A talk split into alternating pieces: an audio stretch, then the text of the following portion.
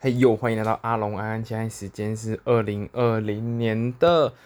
十月四号上午一点十分。那今天呢？诶，今天应该已经超过是三十集了吧？应该应该是今天应该是三十一集。诶，没想到我就做这个无聊的事情，做了连续做了三十一天，还还不错啦，蛮有成就的。就是有点像在玩手游，连续登录已经领到一个月，应该差不多就可以领到一张。至少要领到一张 SSR 吧，以现在这种手游免洗的程度来说，哎，没想到莫莫名其妙就做了超过三十天。最近有打算要换麦克风啦，因为还是觉得音质这种事情还是蛮重要的。毕竟已经做了三十天了，应该是可以继续做下去了。如果没有发生什么奇怪的事情，或者有什么奇怪意外的话，那也感谢大家还有人在听啦。因为我看后台也是还有一些。不错的流量，至少还有一个几十个人，最低的时候也还是有个一两个人在听啊，所以我觉得看起来这件事情好像还是可以继续下去，所以接下来的方向可能就是考虑把麦克风弄好一点，然后设备升级一下，看看会不会啊、有更多人来听吧。啊，但其实没有人听也没差，反正我就很无聊，就做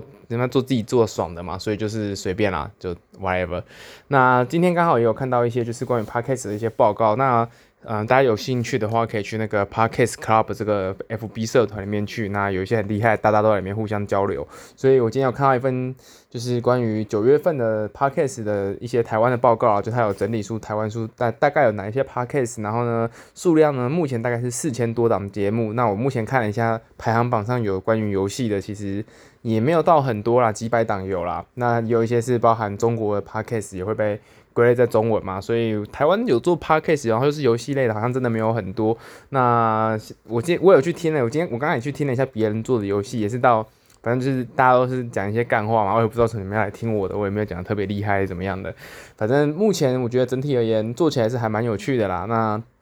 嗯、那个报告其实我自己看一看也是觉得，嗯、大家其实因为大部分人都是做兴趣嘛，然后也没有一些特别厉害的设备，所以。大家其实可能做个五六集，觉得流量没有起来，就就这样啦，就放着就不想做了嘛。那我自己其实自己看后台也是觉得流量也是起伏很不定啊，因为有时候高的时候可能就很多人听，那低的时候就跟妈一两个在听。就是你这种还没起飞之前的流量大概都是这样。你去做 YouTube 也差不多啦，因为当初做 YouTube 的时候，你一天好的话，你可能就几百个流量嘛，啊，你没有不好的时候，你可能就几十这样子，也是起伏很大。所以我觉得目前 Podcast 也是有一种 YouTube 前期的感觉啦，就是它没有很稳定的一个说，呃，很大量的人会进来，或是你有固定的听众。那现在有很多不同的平台嘛，你有什么呃 Spotify 啊、Google Podcast、Apple Podcast，然后什么 First Story、s o n 就是一堆平台可以选，然后他们的那个统计起来又很麻烦，你知道吗？妈，每个平台都要开后台，然后后台那边看说，哦，这边有人听，那边没有人听，然后你那边想说，干这到底是不是重复一个人听，你那个不知道。然后我自己是还要再上传上传到 YouTube 啦，因为我想说。呃，有些有也是有人有需求嘛，就是你上班的时候可能觉得开 YouTube 比较方便，你不用再开一个 App 什么东西的，所以我自己有上传到 YouTube，然后就把 YouTube 就把整个流量分得很散，所以我自己是觉得很麻烦啊。我是原本期望 Spotify 可以把这事情统一一下，但是现在看起来好像他们自己内部问题又一大堆，所以好像也没有，呃，现在好像也没有一个决定性，就是最大家的，就是。Podcast 平台，那目前看起来 Apple 不错，Google 也不错。然后我自己后台反而有很多 KKBox 的人在听，我也不知道为什么，可能 KKBox 听的是比较年轻的呃用户吧，所以他们对这种游戏新闻稍微比较有兴趣一点。所以整体而言，我觉得目前做起来，呃，第一个是我觉得流量很不稳定啦。然后目前看起来 Podcast 的这个族群也是比较偏向呃中年。对，讲讲中年有点怪怪的，反正就是大概是三四十岁的人呐、就是你经济能力有，然后你也比较稳定，你的生活上的平常的空闲时间没有这么多，你可能都是通勤啊，或是开车啊这种，你没有办法。就是很专心的看 YouTube 影片的时候的这种闲暇时间，可能会听个 Podcast。那我目前观察起来，人也的确就是这一群，所以我做这种你知道游戏类的，就是比较偏向年轻人的玩意儿，就是比较没有什么人听啦。因为你上一辈，我当然以我们这一辈的人来说，就是你二十岁到可能十几岁这这一群比较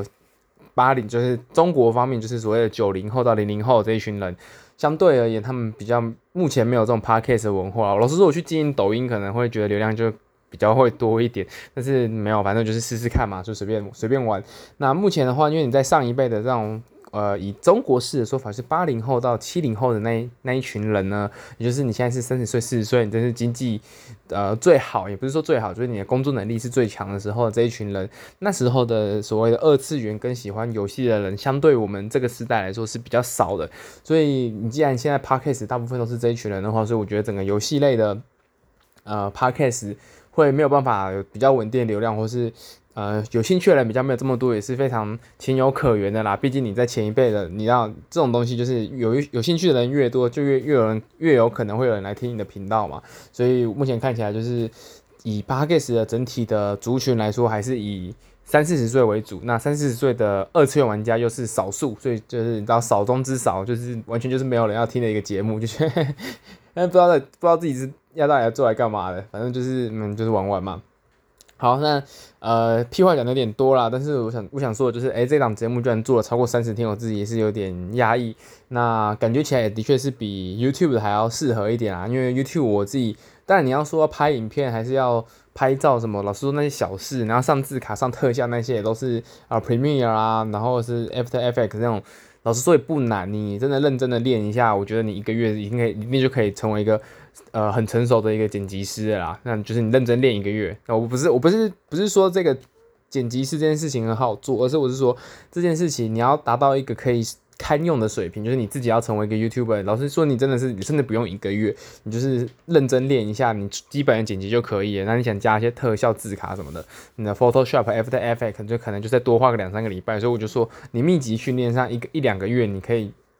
呃，达到一个不错的水平。那 p 呃以 Podcast 来说，这种事情就更简单了。像我，我从头到尾也不想剪接，我也不想干嘛，我就是他妈一直在讲，一直在讲，嘴巴不要停就好了。所以 Podcast 相对而言，这种呃门槛就更低了。我就是它门槛低，所以我才想玩。因为你如果是一个门槛很高的东西，像是 YouTube 这种，大家都越来越精致化嘛，就是它其实以 YouTube 的形式也的确是要精致化，因为它就是要去侵蚀到我们现在所谓的一般的家用电视的。频道嘛，那你可以看到家用电视现在可能会有些特效啊，或者字卡啊这种，那你可以看，你可以发现 YouTube 在最近两年的时候，大家的节目也是越来越精致。所以说，你看一些比较前段班的 YouTuber 的话，我就不不列举，就你们大家自己想想看，你们平常会看哪一些他们的字卡啊，然后他们转场的特效啊，然后可能是拍产品的一些手法啊、手段啊，都已经已经有，我觉得已经有一些基本的。电视就是电视节目的规格了，甚至呃比较厉害的、比较前端班的，甚至已经我觉得它的那个电视规格，甚至比已经比很多的一般的电视频道的节目的规格都还要高了。那画质甚至也是比电视还好，因为可能电视就一零八零 P 嘛。那现在 YouTube 呃也一堆人都提供什么四 K 画质啊，所以相对而言，YouTube 它其实是一个呃越来越难进去，你后你后面要进场的人是越来越困难的，所以呃。你在前面已经起飞了，你就会有更多的钱可以去投资你自己嘛。譬如说，我已经呃已经是个成功的 YouTuber 了，我就更容易，我就可以去买更多的设备，我就可以请更多的人来帮我剪片，可以帮我上特效，然后我们就可以把我们的整个质量越垫越高，越垫越高。哎，讲质量好像中国人，反正就是把我们的整个影片的素质呃提升到一个更好的高度。但是你后面的像是我们这种素人啊，然后就是也可能就是你知道平常有上班，然后你下来就是业余的这种呃想要就是上传一下自己的东西，就是想讲讲自己的。看法，你要你你要剪到一个，呃，你自己觉得能看等级的 YouTube 影片，你可能都要花个五六个小时。我我告诉你，五六个小时还是我这种已经学会怎么用这些东西的人，可能都还要花五六个小时。那么一个初心者，你要进来啊，我告诉你，你不剪个一两天，你是剪不出一个什么屁啊。所以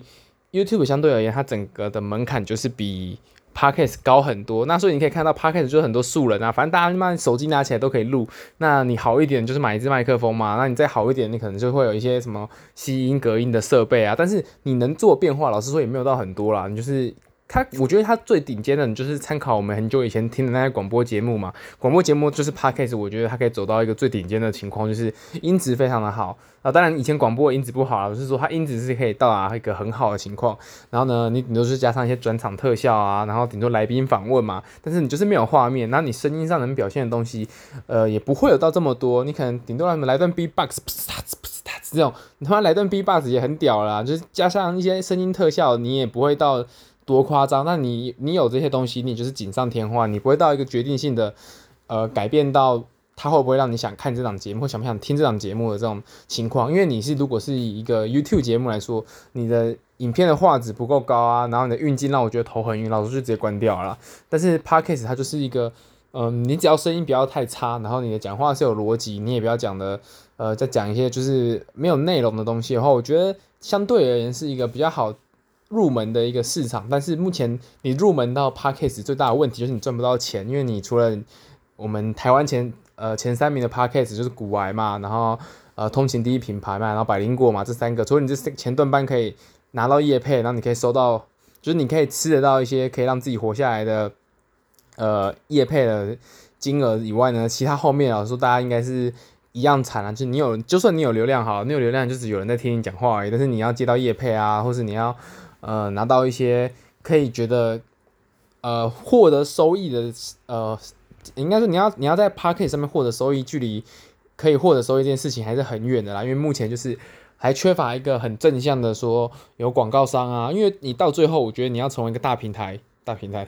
就是你要成为一个可以让就是更多创作者投入的话，我觉得你首先要满足几个要素啊。第一个是你一定要引进广告商，你要有广告，你才可以有更多的分润，让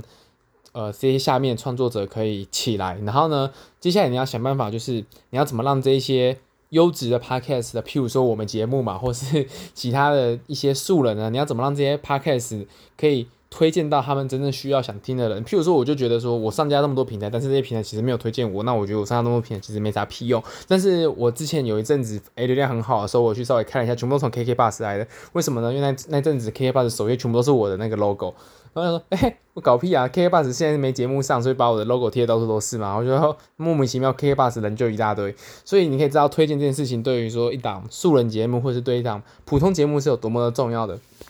那你在接下来你的平台如果要起来，除了引进你的更多的广告商之外，你也一定需要就是可以有呃推荐节目的这个功能。你需要可以把你的节把这些优质节目推荐给需要听的那些听众。那像是我自己就会很困扰说，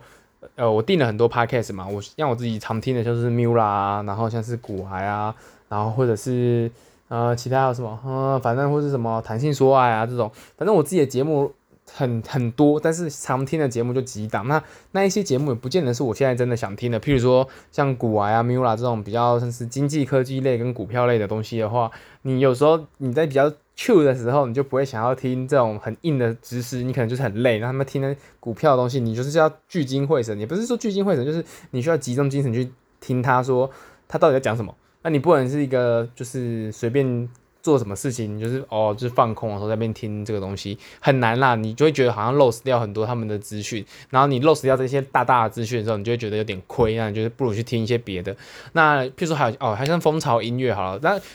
现在的这个 podcast 啊，我觉得各家平台其实都是单纯的把订阅的东西，它其实比较像 YouTube 的，你按那个订阅内容的那个 list，它就把所有节目放给你。但是目前就是缺少一个比较好的一个推荐机制，像是 YouTube 的首页的东西，就是它应该要是要推荐我我现在想听的几档节目，甚至我觉得一个更好的形式是抖音的那个推荐，就是你就是一直放，因为我我在譬如说我在工作，或者是我在开车哈，那。我就是想要一直听东西，但我又不想要听很无聊的东西，我一直按下一首，我也觉得很烦。所以他如果可以做到像抖音一样，你可以一直刷，一直刷，一直刷，那每一档节目就是我一直听，一直听，一直听，一直听。那我可能因为像抖音你不喜欢的，你可能就是跳过，跳过，跳过嘛。那以现在来说，但是你跳过几次之后，抖音学习好你的呃喜好的东西的时候，他推荐给你都是一些很有趣的东西。那我觉得接下来 Podcast 平台它应该就是要朝向这种可以让你一直听下去的节呃的概念会比较好啦，就是。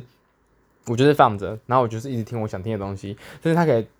进一步的去判断说我现在是什么状态。譬如说我现在就是比较累，或是我在下班时间，他就放一些比较轻松的东西给我。那可能我现在在上班前，那我正是我精神一天最好的时候，我就可以听一些比较硬的、比较科技的，或者是知识类的一些 podcast。那这样的话，其实我觉得相对而言会让整个平台发展得更好。所以我觉得目前我个人认为 podcast 接下来要。呃，如果有个比较好的平台的话，我觉得它至少应该要做到这两点。那当然，今天讲的比较多跟 Podcast 有关的东西，还没有讲到游戏新闻啊，就是那闲聊嘛，闲聊就反正也没什么人在听，就随便聊啊。好，那就是大概讲一下我做了超过三十集 Podcast，诶、欸，我觉得应该可以自称为一个 Podcaster 吧？咦，是这样念吗？反正我觉得我应该算是积累了一点心得啦，然后也看到了一些流量，我觉得。呃，跟大家分享一下吧。那如果你现在想要加入的话，也是我觉得大家就是你知道，你们不知道有没有看中国有嘻哈啦？就是呃中国新说唱，不是中国嘻哈，中国新说唱。那大家知道，盖最喜欢说的是大家把饼做大嘛，就是的确，你是小众的东西的时候，你就是要走向大众。你小众东西赚不到钱的，你真的赚到，你真的东西够好，你就是应该跟大众拿钱。你有办法走向大众的东西才是。真正有办法赚到钱的东西，当然，如果你是你就是那种我没差，我就做自爽，像我一样，我真的就他妈做自爽的。你做自爽的东西，你就是走小众，你要做什么事情，老师也没人管你啊，你就是自爽就好。你达到你自己的目的当然 OK，但是如果你真的想要成为一个可以靠这东西赚钱吃饭的话，我觉得你最后还是必须要走向大众。那我觉得以我们这样节目，我们什么时候会走向大众呢？就是等我们这些小屁孩长大的时候，也就是。我们这种二三十岁的，不是二三十岁啊，十几二十岁的人呢，接下来再过个十年二十年，我们成为三四十岁的大人的时候，你们的这个习惯就是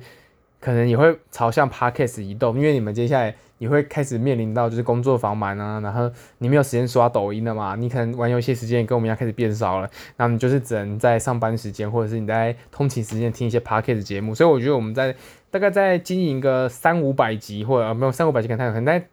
在经营个两三千集之后，等这些小屁孩长大了，我们节目应该就起飞了啦。好，那就是讲一下大家的心得啦。那还是我们还是来聊一下，就是一看今天的一些游戏新闻吧。那然后，接下来游戏新闻可能就是也比较 Q 一点啦，大家讲就是随便闲聊嘛，反正现在是年假期间就随便聊。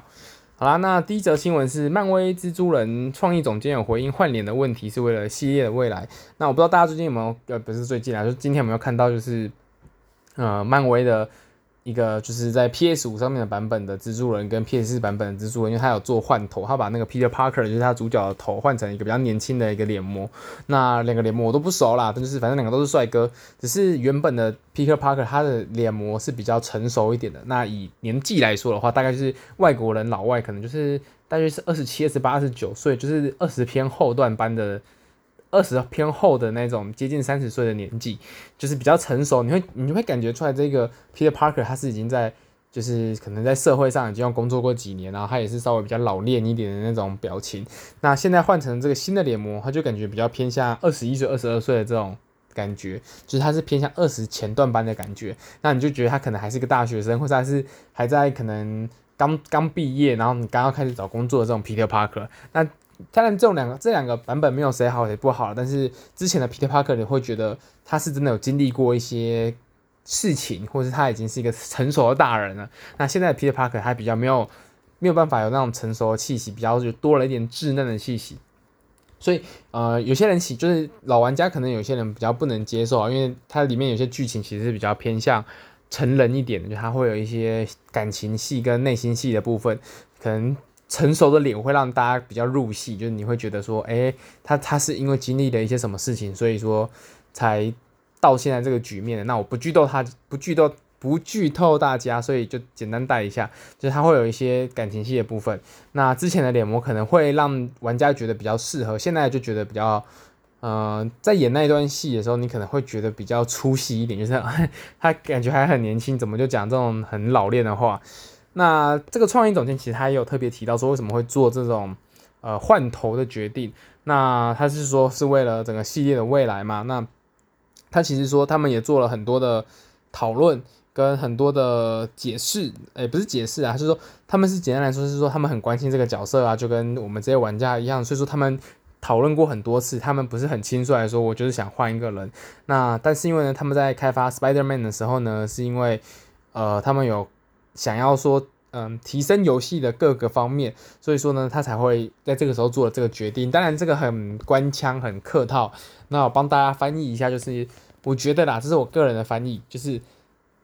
之前的我们没有想到蜘蛛人会这么卖的这么好，然后呢，在全世界大爆红。所以当初我们在跟那个脸模签约的时候，我们签的就可能是只有一部作作一部做的作品。那接下来我们要签续作，跟可能要签永久使用 Peter Parker 的脸的时候呢，对方就。把价钱开到很高，因为他也知道这个游戏全世界很红，所以整个价钱我们现在瞧不拢，乔不拢呢，我们就只好把他的头换掉，因为我们接下来不可能就不出 Spider-Man 系列，既然这个系列感觉大家都那么喜欢的话呢，我们一定会继续出更多的续作。那我们要出更多的续作的话呢，就不可能让对方把价钱开太高，这样我们每次出新游戏我们就被他削一笔，那我们今天越出越多角色，我们的利润就 GG 了，所以我们就只好找了一个比较便宜的。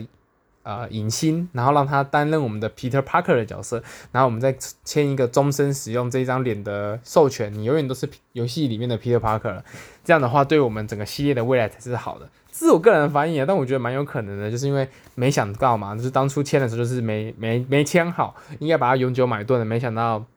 就只签了一部，所以我们接下来出了这个 Spider-Man 二的那个黑人版本的嘛。黑人蜘蛛人就是蜘蛛人二二代二代目的时候呢，因为一代目还是必须要在二代目出现，可能会有些过场啊，那你就是要交代一下为什么会把蜘蛛人的头衔给他嘛？这些剧情一定会让一代目出现，那我们又不能就是不能用这张脸的情况下，我们只能换头啦。那当然对我们整个系列做来说是好事，因为接下来我们所有的 Peter Parker 就会确定说是这一个人，那我们接下来不会再犯这种错误了。所以这个是我个人的翻译啦。那当然，游戏公司一定会经历很多的考量。就你自己在业内的话，你也会知道，当初一定不会想说要特别签永久授权，一定是我们先用最低的成本先做一部好作品出来。但是没想到这一部作品真的卖太好了，真的是超乎想象中的好，所以只好再去找一个新的脸模签永久授权，然后继续把这个系列延续下去。对，这是我个人翻译啦。那不知道大家是怎么想的？是觉得还是会有什么我没想到的引擎？那你也可以留言给我，我们就。嗯、如果有机会，我们再聊这件事情吧。好，接下来下一则新闻是 Xbox Series X 是允许玩家有选择性的卸载部分游戏，然后来节省硬盘空间。我觉得这个标题下载实在是有够鸟。那简单翻译一下呢，就是说，呃，Xbox Series X 它有出一个新功能，因为我们现在的游戏越来越大嘛，然后你可能不是每个游戏里面的游戏内容你都想玩，譬如说它可能会有一些单人游戏跟多人游戏，然后你。假设你想要把单人游戏砍掉，如果你就支援这个新功能的话，你游戏开发商如果去特别支援这个功能，你就可以单独把单人游戏这个部分删掉，你就不玩单人游戏吗？比如说以我自己的使用习惯，我可能就是会比较喜欢玩的玩法，就是我会先把单人的剧情先破一次，然后破完之后我再去。玩多人游戏，因为这样至少我多人游戏里面的一些道具啊、载具啊、操作方法啊、巴拉巴拉巴拉那种各个东西，我至少在单人游戏都练过。然后你上去虽然还是会被电啦，但是至少至少不会雷人家嘛。就是你妈你，我告诉你，就是之前 GTA 就很多人喜欢雷人家，为什么？就譬如说他玩一个抢劫任务好了，那他就是呃需要跳伞。那我是负责开直升机，然后那些人跳伞下去的时候，他妈没有一个人会开降落伞，三个人全部摔死，就他妈超雷死雷包，你知道吗？这 干他妈单人游戏就有的剧情，他妈单人游戏不玩，然后明明就有教你怎么开伞，然后怎么滑翔，然后到那个那个楼顶，妈都没有给我玩单人游戏，全部一开始就给我玩多人游戏，然后呢一下去，然后那个抢劫任务，院里他就是预设你你已经玩过单人游戏了，所以他就没有特别教学这一段。那我不知道现在有没有改，但当当初是我确定是没有。教学多人游戏的，就是他不会特别教你怎么做这件事情。然后你去跳伞的时候呢，下去没有一个人会开伞，妈全部给我撞到那个地板上，然后任务就失败了。干，因为我剩下一个开飞机的，然后没有没有办法，三个人全部跳伞，全部死掉，就是很智障的事情。所以我很建议大家，就是还是先把单人游戏破一破，你先了解一下游戏在玩什么。那你也看一下人家精心做的剧情嘛，你再去玩多人游戏。当然这样子对于你就把单人游戏当成新手教学在玩啊。啊，立体立体，反正目前这个功能就是因为现在 Xbox Series X 就是一 TB 的呃硬碟空间嘛，所以呃可能你现你看现在游戏大多都一百 GB 一百 GB 在那边跳，你就装个六七款游戏你就装满了。所以接下来如果你可能有些游戏你想要放着，但是你想玩就是玩它一小部分的功能的话，如果游戏可以把它切出来，我觉得对我们的硬碟空间来说是一个比较好的状况啊。那至少譬如说你玩 GTA，你单人模式破完奖杯拿一拿，你就可以把单人游戏删掉，你就留一些多人游戏的。呃，程式在里面就好了。那你可能，我觉得清一清，你搞不好可以清去清出个二三十帕的空间。那你就是用百分之六七十的内容就可以了。所以这对玩家说是一件不错的好事啦。那希望接下来 PS 五也可以有类似的功能资源，那让大家的硬碟空间不要这么的吃紧。好，接下来最后一则新闻。呃，NVIDIA 是有公布三零七零的官方性能数据，是比二零八零钛四还要再强了百分之八。那之前当然有跟大家分享过，就是关于三零七零，就是三零系列三零七零、三零八零的、三零九零的这几张显卡的效能。那之前就有说三零七零就吊打了二零八零钛嘛，所以目前有把官方数据拉出来了，官方的整体拉出来的表现就是。光三零七零的钛版本啊，不对，三零七零的版本就比二零八零的钛版本还要多了百分之八的性能。那目前其实基本上所有二零八零的显卡都已经跳水了。我我前几天看的时候，它已经跳到两万块以内了。然后呃，当然了，就是你如果比较起来的话，二零八零现在还是有一定的呃购买价值，就是它的 RAM 是比二零八零呃三零七零二零八零比三零七零还要多了。四 GB 就是一个是八 G，一个是十二 G 吧，我没有记错的话。所以你要有比较多的 RAM 的时候，你其实你二零八零还是稍微有一点买的价值，所以你性能还是弱了一点。但是你渐渐也可以看得出来，三零七零就三零系到底有多香。因为你三零七零这张就目前我告诉你，以前目前售价定价是一万六千块，二零八零钛当初的定价他妈三万多块，然后。你现在就是用一半的价格买到多出它将近十趴的效能，妈就是香到一个炸裂，好不好？所以基本上这一代我觉得是原本想说只有可能一零，你就是一零系列显卡的玩家会换。那我觉得现在是一零二零，全部人都是你只要是想买显卡的，你甚至不想买显卡，都会为了这个价格跟性能比心动了。这个效能真的是太夸张，多了太多了。三零七零就比二零八零太多了八趴，然后接下来的三零八零，我觉得就是比二零八零可能强了一倍。然后呢，三零九零就三零九零就不说了，那个就是顶级玩家在买的。那七零跟八零这两张就是主要主力玩家会买的嘛。那可以看得出来，就是一个是 double，一个是多十趴，然后一个价钱砍一半，一个价钱一样。所以你用之前一半的价钱可以买到现在性能的强十趴啊，你用之前的。一样的钱就可以买到 double 的效能，就是一个香到炸裂。然后这我相相信，这对于呃你真的是 PC game 的玩家是一个非常值得升级的选项啊。那接下来我希望 AMD 就是 ATI 的部分也可以有端出一样的好料，让玩家可以有更多的选择。不过目前看，呃，目前我觉得比较起来还是很推荐大家去去买这张三零系列显卡。如果你是玩 PC game 的玩家的话。那我自己是没有，我自己是主机游戏的玩家，所以呃显卡这种东西我连家用主机都没有了，所以不，我连那个家用电脑都没有，没有在组了，所以我是不会买啊。但是很真的很推荐，就是你有需要的玩家可以入手这张卡。好啦，那今天呃拉赛拉比较多，然后新闻的部分分享的就是也比较 Q 一点，就这样，我们今天就走一个 chill 的风格，就是走一个休闲风，然后看会不会让大家觉得比较好听吧。然后接下来等我，我在我在。看有哪些麦克风比较好啦，就是目前越来越觉得应该是不是应该升级一下，让我的声音品质稍微好一点，然后看可不可以吸更多人进来吧。你知道，就是也是很矛盾啊，自己做 podcast 就是觉得好像有有人听没人听没差，但是又觉得诶、多人多一点人听也蛮爽的，就是在一个嗯矛盾阶段，反正就接下来再看看吧。好，那就今天就到这边，拜拜。